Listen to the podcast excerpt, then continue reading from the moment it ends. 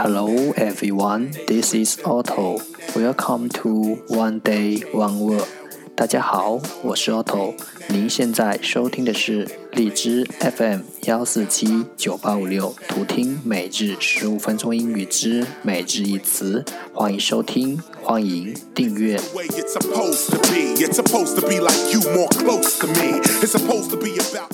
微信公众号 Otto Everyday O T T O E V E R Y D A Y，请添加，让学习英语融入生活，在途中遇见未知的自己。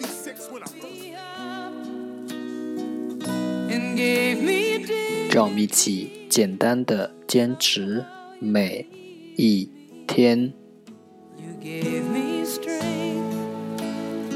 Day three hundred and sixty-seven. Today's word is 今天的单词是 visual visual v i s u a l visual 形容词看得见的。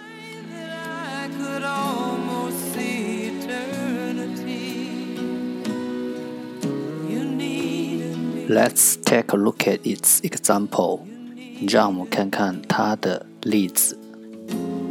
The theater was equipped with modern audio-visual equipment. 电影院配备着现代视听设备。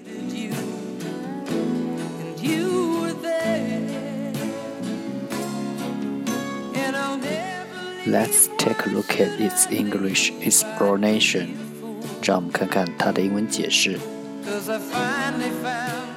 relating to seeing or to the eyes，涉及 relating to 看到的 seeing 或眼睛所及，or to the eyes 涉及看到的或眼睛所及。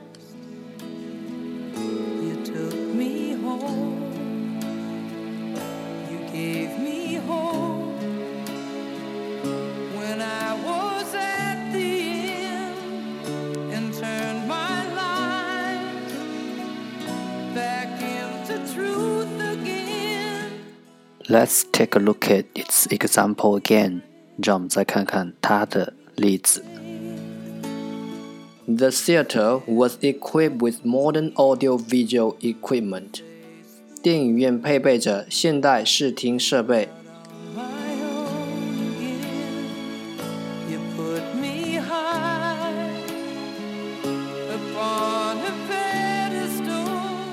Visual, visual.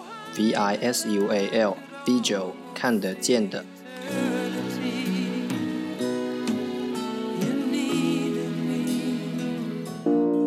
That's all for today。这就是今天的每日一词。